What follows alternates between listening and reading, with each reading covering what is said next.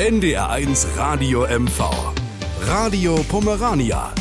Neues aus der Europaregion. Wir sind mitten in der dritten Welle. Corona hat uns immer noch voll im Griff. Die Inzidenzwerte im Osten Mecklenburg-Vorpommerns liegen schon lange über 150 und natürlich trifft das auch die Wirtschaft hart vor allem Gastronomie, Hotellerie und Einzelhandel. Ähnlich schwierig ist die Lage bei unseren Nachbarn in Westpommern. Vergangene Woche hatte die IHK Neubrandenburg wieder zum deutsch-polnischen Wirtschaftskreis eingeladen, um sich auszutauschen über die Auswirkungen der Pandemie. Wir fragen nach, wie schätzen die Experten die Situation ein? Außerdem sind wir auf Usedom. Wie weit hat sich dort der Bohrer für den neuen Autotunnel schon unter der Swine durchgegraben? Ich bin Birgit Steinfeld und wünsche einen guten Abend. Radio Pomerania. Neues aus der Europaregion. Bei NDR1 Radio MV. Für uns in Mecklenburg-Vorpommern. Ein großer Traum der Swinemünder wird wahr. Die Stadt bekommt einen Autotunnel, der Usedom mit der Schwesterinsel Wollin verbindet. Seit Anfang März schon schiebt sich von Usedomer Seite aus der große Bohrer Richtung Swine. Im Oktober bereits soll die Maschine auf Wollin ans Tageslicht kommen.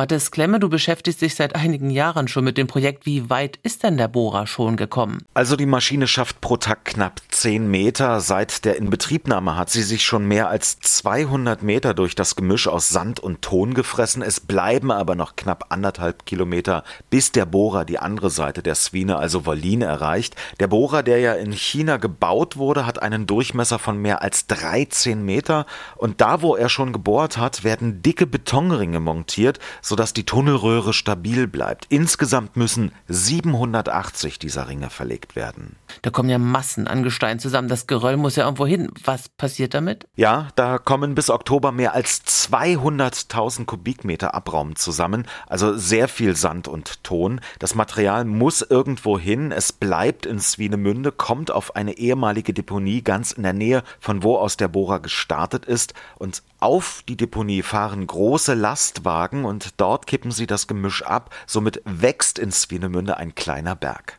Und das bleibt dann so oder hat die Stadt dafür noch Pläne? Das bleibt nicht so. Wenn der Durchstich des Tunnels geschafft ist und der ganze Abraum auf dem Hügel ist, soll dort ein neues Naherholungsgebiet für die Swenemünder entstehen. Das Gebiet an der stillgelegten Deponie wurde ja in den vergangenen Jahrzehnten absolut vernachlässigt. Also das Gebiet an der Karseburger Chaussee, der Ulica Karziburska, die Straße zur Fähre. Die stellvertretende Stadtpräsidentin Barbara Michalska sagte, dass derzeit Pläne entworfen werden, wie die ehemalige Deponie demnächst umgestaltet werden könnte. Auf jeden Fall soll sich das das Image des Gebietes grundlegend wandeln. Tunnelbaugesellschaft und Stadt wollen in Kürze einen Vertrag unterzeichnen, in dem der Zeitplan für Investition und Fertigstellung festgelegt werden. Der Mont Swine, wie der Berg heißen soll, wird dann spätestens im kommenden Jahr zum Freizeitberg umgebaut. Da sollen Wanderwege und Fahrradrouten angelegt werden, Hundespielplätze und Möglichkeiten zum Picknicken. Also da wird in den kommenden Monaten einiges passieren und das Gebiet zum Ausflugsziel werden. Das ist ja dann quasi der neue Hausberg für Swinemünde. Ja, so ein Ausflugsziel hatte Swinemünde schon einmal, als die Stadt noch deutsch war. Vor dem Zweiten Weltkrieg war der Golm in Kaminke der Hausberg der Swinemünder. Jeden Sonntag machten dorthin viele Menschen einen Ausflug, sozusagen ein fröhlicher Ort. Nach dem verheerenden Bombenangriff auf die Stadt im März 1945 wurden auf dem Golm viele Opfer beigesetzt, mehrere tausend Menschen. Seitdem ist der knapp 70 Meter hohe Hügel eine der größten Kriegsgräberstätten in Deutschland, auf dem Deutsche und Polen an die Folgen von Krieg und Naziterror erinnern. In Swinemünde entsteht aus dem Abraum des Swinetunnels ein neues Ausflugsziel. Vielen Dank, Mathis Klemme. Und wir bleiben auf Usedom. An der Grenze soll ein Begegnungsort entstehen. Was es damit auf sich hat, dazu gleich mehr hier auf NDR 1 Radio MV bei Radio Pomerania. Bei Radio Pomerania bleiben wir auf Usedom. Eine Insel, ein gemeinsamer Lebensraum. Mal eben rüber zum polnischen Nachbarn, um einzukaufen, essen zu gehen oder Freunde zu besuchen. Vor der Corona-Pandemie war das alles kein Problem. Inzwischen ist die Grenze nahezu dicht. Nur wer auf der anderen Seite arbeitet und hier lebt oder umgekehrt, der kann ohne Quarantäne pendeln. Auch die Gemeindeverwaltungen an der Grenze müssten die Kontakte einschränken, wie zum Beispiel in Heringsdorf. Mattes Klemm über deutsch-polnische Zusammenarbeit in Zeiten von Corona. Sie ist wieder sichtbar, die Grenze zu Polen. Nur hin und wieder kommt ein Auto aus Swinemünde, das Richtung Aalbeck will. Die deutsche Polizei ist präsent und kontrolliert. Im Testzentrum am Grenzstreifen ist wenig Betrieb. Ein bisschen erinnert dieser Ort an Zeiten, in denen keiner über die Grenze kam, damals in den 1980er Jahren. Die Corona-Einschränkungen auf deutscher und polnischer Seite beeinflussen auch die kommunalpolitische Zusammenarbeit mit dem Nachbarn, erklärt Heringsdorfs Bürgermeisterin Laura Isabel Marisken. Wir treffen uns regelmäßig zu Austausch und äh, sind vor Ort, ähm, zum Beispiel bei Präsenztermin. All das fällt jetzt wirklich flach. Ähm, ich kann aber nicht sagen, dass die deutsch-polnische Arbeit weniger geworden ist, weil ich glaube, dazu ist uns das Thema auch auf beiden Länderseiten zu wichtig. Aber die Ausrichtung hat sich verändert. Also wo wir uns sonst persönlich ausgetauscht haben, da stehen jetzt mehr gemeinsame Projekte im Fokus, wo man überlegen kann, wie können wir durch Hygienemaßnahmen und Co. das Virus etwas mehr bekämpfen. Zum Beispiel gäbe es sechs über die EU geförderte Projekte über den sogenannten Covid-19-Sondercall, wie etwa die deutsch-polnische Mieter-App oder Informationsstelen an zentralen Orten, über die mehrsprachig Infos abgerufen werden können, sagt Marisken. Und vor zwei Monaten sind Heringsdorf und der polnische Partner Swinemünde mit einem vom Bundesinnenministerium ausgeschriebenen Projekt in die engere Auswahl gekommen. Dabei geht es um die Belebung des Grenzstreifens zwischen Strand und dem Bahnhof Albeck-Grenze. Das bietet sich einfach an, da einen Ort der Begegnung, des Austauschs zu schaffen, nicht nur deutsch-polnisch, sondern vielleicht visionär gedacht sogar des baltischen Raums. Ähm, wir haben da die Landesstraße, wir haben einen Strandabschnitt, wir haben schon die übergreifende Promenade. Also ich glaube, da liegt einfach unfassbar viel Potenzial. Vor fünf Jahren hatten Swinemünde und Heringsdorf bereits einen Grundsatzbeschluss für die Entwicklung des Gebietes an der Grenze beschlossen. Um nun das Konzept in den kommenden zwei Jahren erarbeiten zu können, hat der Bund 50.000 Euro nach Heringsdorf gegeben. Da sind noch viele Hürden zu nehmen. Das ist ein ambitioniertes Projekt, aber dennoch ist es ja so, dass es ein ganz wichtiger und das ist auch der wichtige erste Schritt ist, dass wir uns da auf deutscher und polnischer Seite gemeinsam für eine Entwicklung dieses Grenzstreifens aussprechen. Und Ziel der Projektidee sollte sein, dass wir dort einen Raum erschaffen, der vielleicht auch für junge Menschen erlebbar ist und dass der Fokus dort draufsteht, wie das am Ende ausgestaltet wird, ob wir da sogar an ein baltisches Erlebnisforum denken oder eine Annäherung über Sport oder über Kunst haben. Das steht ja jetzt noch in den Sternen. Ein Vorhaben, das den Kaiserbädern gut stehen würde, so Marisken. Die Zusammenarbeit und Kommunikation mit Swinemünde läuft also. Derzeit zwar nur über Videokonferenzen und offiziellen Schreiben, aber es wird auch eine Zeit nach Corona geben, ist sich die Bürgermeisterin sicher. Dann gibt es wieder die gemeinsamen Treffen, auch ein lange geplantes mit beiden Gemeindevertretungen. Das Verhältnis zwischen Swinemünde und Heringsdorf ist freundschaftlich, doch nicht in jedem politischen Punkt stimmen die Deutschen mit den polnischen Nachbarn auf Usedom überein. Einige Projekte in Swinemünde lehnt Heringsdorf ab. Das betrifft zum Beispiel den Bau des Containerhafens. Da ist hier auf dieser Seite auch einstimmig der Beschluss gefasst worden, dass wir auf jeden Fall möchten, dass geltende Umweltschutzstandards dort umgesetzt und beachtet werden. Also das ist auch wichtig und ich finde auch, das macht auch eine richtige Freundschaft aus, ein richtiges deutsch-polnisches Freundschaftsverhältnis. Das kann nicht heißen, dass man in allen Punkten übereinstimmt. Auch in Zeiten von Corona arbeiten Polen und Deutsche zusammen. Mathis Klemme berichtete. Dieses Thema hatte auch die Industrie- und Handelskammer Neubrandenburg beim letzten deutsch-polnischen Wirtschaftskreis vergangene Woche aufgegriffen. Denn nicht überall läuft es ja so fast reibungslos wie auf Usedom. Außerdem ging es um die Frage, wie kommen die Unternehmer im Nachbarland durch die Pandemie. Dazu gleich mehr hier bei Radio Pomerania auf NDR1 Radio MV.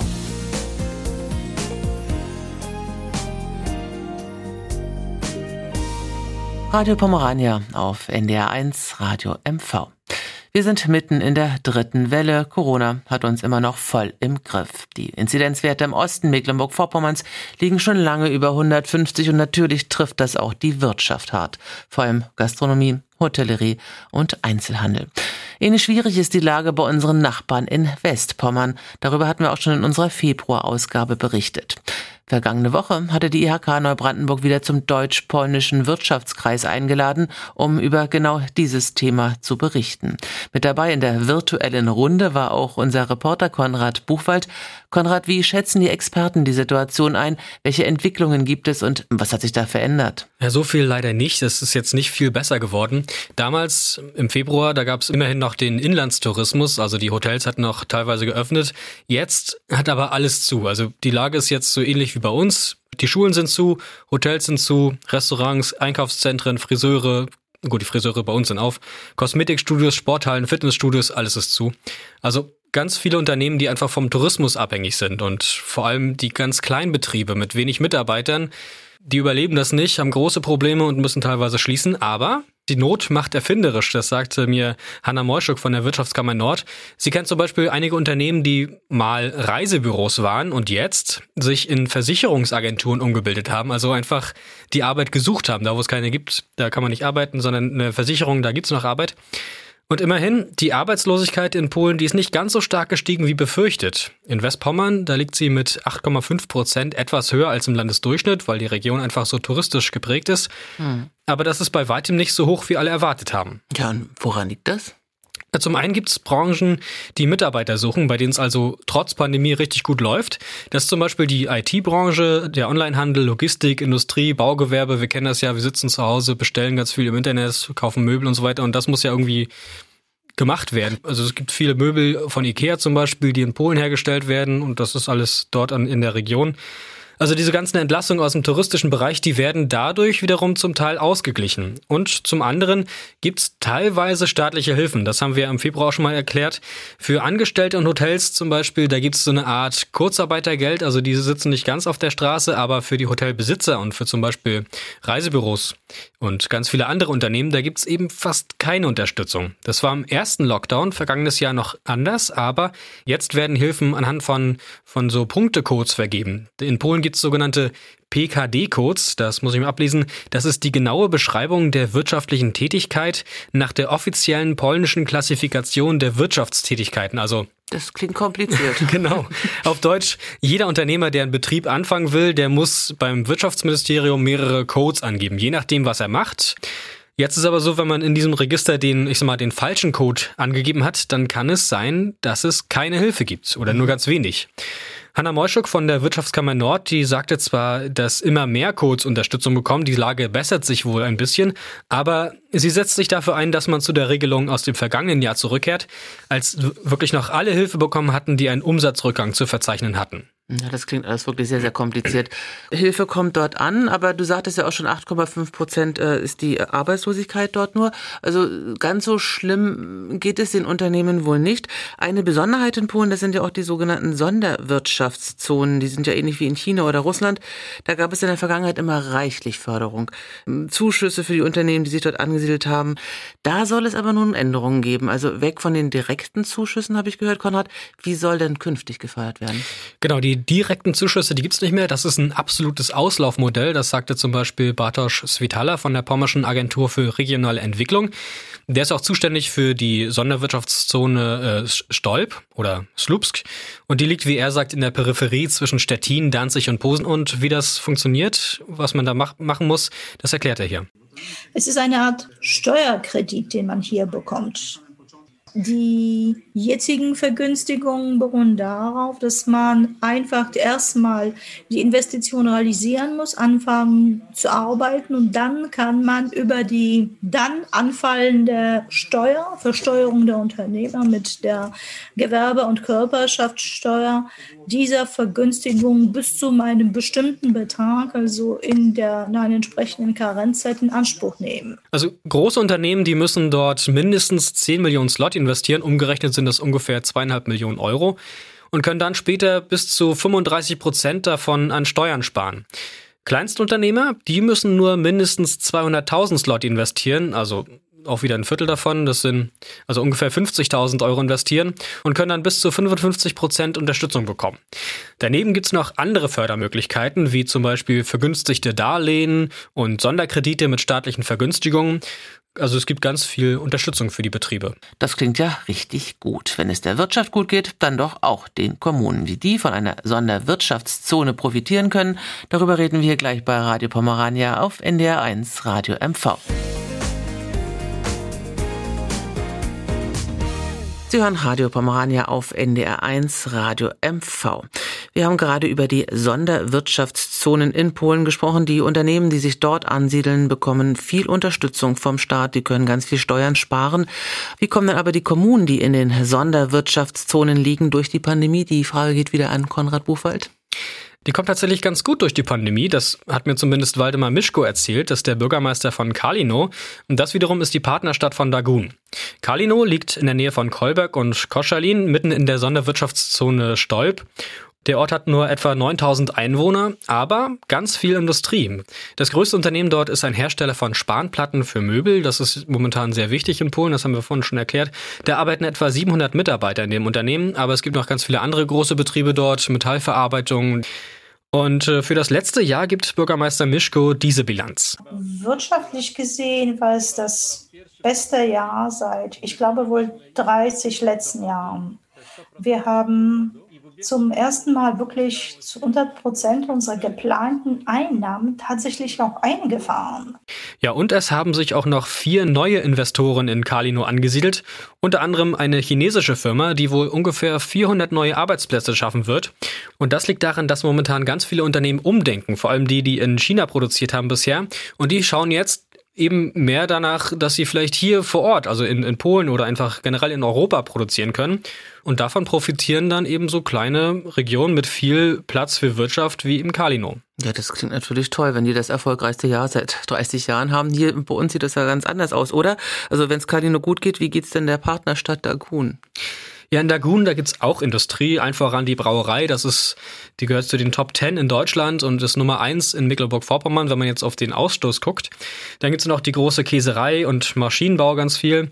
Äh, es gibt auch ein Gewerbegebiet in Dagun, wo in den letzten Jahren ganz viel Geld investiert wurde, mehrere Millionen sogar.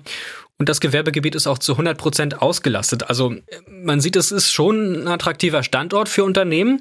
Aber das Problem ist, es gibt keine neuen Flächen für weitere Unternehmen. Also wenn jetzt jemand kommen würde und sagen würde, ich will hier groß investieren, ist gar kein Platz da. Momentan leider nicht. In Kalino ist das aber ganz anders. Die haben viel Platz. Die haben ganz viele große Grundstücke noch zur Verfügung für potenzielle Investoren. Das kleinste ist so bei 2,9 Hektar und das größte ist 180 Hektar groß. Also da kann man doch wirklich viel Industrie ansiedeln. Außerdem versucht die Stadt mit vielen Mitteln attraktiv für Firmen und vor allem für Fachkräfte zu werden. Das macht sie unter anderem damit, dass sie eben den kommunalen Wohnungsbau vorantreibt. Es wird eine neue Kita gebaut dort. Ähm, Koschalin ist nicht weit. Die Stadt hat eine Uni.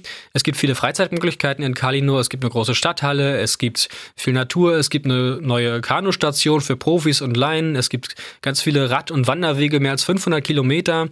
Und äh, auf lange Sicht will Kalino ein Wissenschafts- und Technikstandort werden und Jetzt sind sie gerade dabei, auch ein, ein Bildungs- und eine Freizeitstätte einzurichten.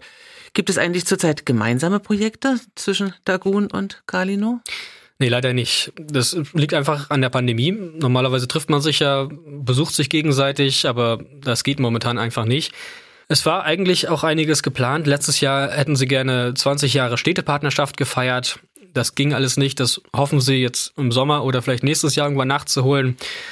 Ganz viele Projekte können auch aus anderen Gründen nicht gehen, beklagt Bürgermeister Sirko Wellnitz. Ich muss sagen, dass die Förderung die kleinen Kommunen sowie Dagun vor große Herausforderungen stellt. Die Bürokratie ist einfach übermächtig und wir haben Personalprobleme, jeweils alle Förderungen, die möglich wären, auch tatsächlich umzusetzen, sodass wir uns auf wesentliche Projekte konzentrieren und nicht alles, was an Fördermöglichkeiten geboten wird, auch nutzen können. Gefördert wurde in Dagun zum Beispiel die technische Ausstattung im Rathaus. Das heißt, alle Mitarbeiter haben Tablets bekommen und so konnten immerhin einige Online-Meetings zwischen Dagun und Kalino stattfinden. Das heißt, man hat sich während der Pandemie ausgetauscht über Erfahrungen eben im Umgang mit der Pandemie zu verschiedenen Themen, Schule, Kultur, Verwaltung. Also was läuft in der Schule gut, in Dagun oder in Kalino, was kann man voneinander lernen? In Kalino, da gibt es ein großes Museum zum Beispiel. Dieses Museum hat ein umfassendes Online-Angebot erstellt,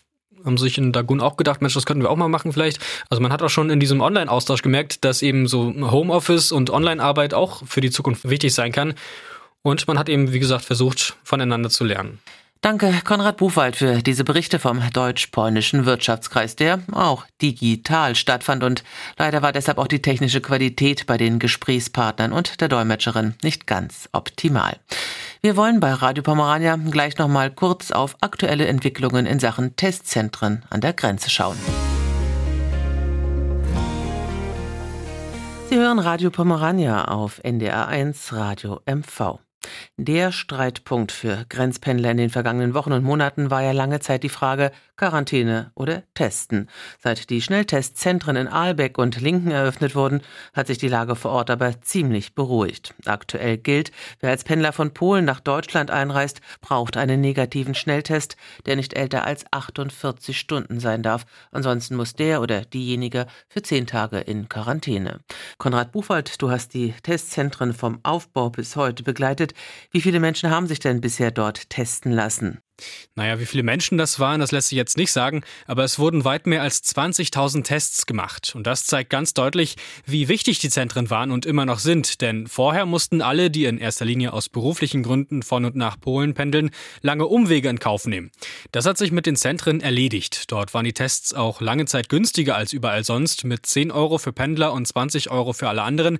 Aber seit gut einem Monat sind die Tests für alle kostenlos und es kommen jetzt auch Leute aus der Umgebung, also zum Beispiel aus aus Löcknitz nach Linken, um sich dort einen kostenlosen Test für einen Friseurbesuch oder sowas abzuholen.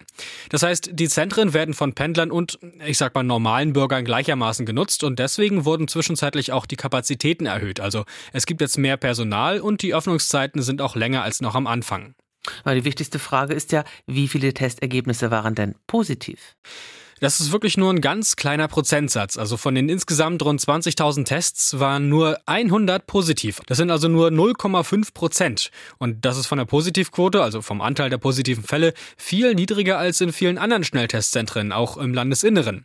Ich habe mit Vorpommern Staatssekretär Dahlemann telefoniert und der sagte mir, dass er deshalb davon ausgeht, dass die Pendler keinen großen Einfluss auf die hohen Corona-Zahlen in Vorpommern-Greifswald haben. Und das zeigt, äh, wir reden ja hier über viele Beschäftigte, die in sehr sensiblen Berufen arbeiten, die Krankenhäuser, die sowieso testen, äh, verschiedene Unternehmen, wie wenn ich jetzt Beispiel die Mehle-Gruppe nenne, die sich auch eine eigene Teststrategie gegeben hat. Da muss man ganz deutlich sagen, ausschließlich die hohen Inzidenzen in Vorpommern-Greifswald auf die deutsch-polnische Grenze zurückzuführen. Das ist aus den Zahlen so nicht ablesbar. Das muss man schon sagen. Zur Wahrheit gehört aber auch, dass man bei den Ergebnissen aus den Schnelltestzentren eigentlich nur die ersten zwei, drei Wochen berücksichtigen kann. Denn am 13. März wurden die geöffnet. Von da an wurden nur Pendler getestet. Und seit dem 29. März sind die Tests kostenlos. Das heißt, seitdem kann sich wirklich jeder testen lassen. Und es lässt sich kaum noch sagen, wer von denen jetzt Pendler war und wer nicht. Aber auch auch da war das Ergebnis schon eindeutig. Von gut 1600 Tests waren nur knapp 10 positiv. Was sagt denn der Kreis Vorpommern-Greifswald dazu? Dort hatte man ja immer vermutet, dass die Pendler für viele Neuinfektionen verantwortlich sein könnten. Ich habe mit einem Sprecher des Kreises gesprochen und für mich klang es so, dass der Kreis jetzt nicht so schnell von dieser Vermutung ablassen will. Denn es ist ja nun mal so, und das haben ja auch die Professoren Hübner und Reisinger von den Unis Greifswald und Rostock gesagt, dass die Schnelltests eben nicht ganz sicher sind. Also sie können nur mit ungefähr 60-prozentiger Sicherheit sagen, ob das Ergebnis nur positiv oder negativ ist. Also auch wenn die meisten meisten Ergebnisse an den Schnelltestzentren in Aalbeck und Linken negativ sind, könnte es ja trotzdem sein, dass die Pendler das Virus unbewusst verbreiten. Genauso gibt es aber auch, ich sag mal, eigene Leute, also Bewohner aus Vorpommern-Greifswald, die illegal über die Grenze zum Tanken oder Einkaufen fahren und sich dann eben nicht testen lassen, so Schleichwege nutzen, nicht entdeckt werden und so das Virus zu uns bringen. Deswegen hat der Kreis nochmal daran erinnert, dass der kleine Grenzverkehr, also das Tanken und Einkaufen in Polen, verboten ist und jetzt auch stärker kontrolliert wird. Und wer das doch macht, der muss für zehn Tage in Quarantäne und frei testen kann man sich da auch nicht. In der Vergangenheit gab es ja auch immer einige Gegner der Testzentren. Die Bürgerinitiative Freie Grenze wollte das Testen zum Beispiel ja ganz abschaffen. Gibt es da etwas Neues? Nein, die Bürgerinitiative begrüßt es zwar, dass die Tests kostenlos sind, aber fordert weiterhin, die Tests komplett abzuschaffen. Vorpommern Staatssekretär Dahlemann hat dazu aber eine klare Meinung. Das ist für uns als Landesregierung keine Gesprächsgrundlage.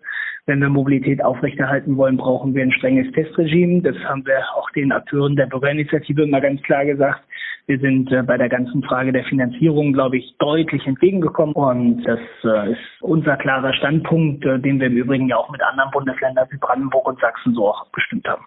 Brandenburg und Sachsen haben übrigens ihre Quarantäneverordnungen nach dem Vorbild von Mecklenburg-Vorpommern angepasst. Also an der gesamten deutsch-polnischen Grenze gibt es jetzt Testzentren und es gelten überall dieselben Regeln. Wir werden das weiter beobachten. Vielen Dank, Konrad Buchwald, für die Informationen. Das war die Aprilausgabe von Radio Pomerania. Wir hören uns wieder, so Sie mögen, am letzten Sonntag im Mai. Und vielleicht dann schon mit besseren Aussichten für ein entspanntes Miteinander in der Grenzregion. Ich bin Birgit Steinfeld und wünsche Ihnen noch einen schönen Sonntagabend. Tschüss.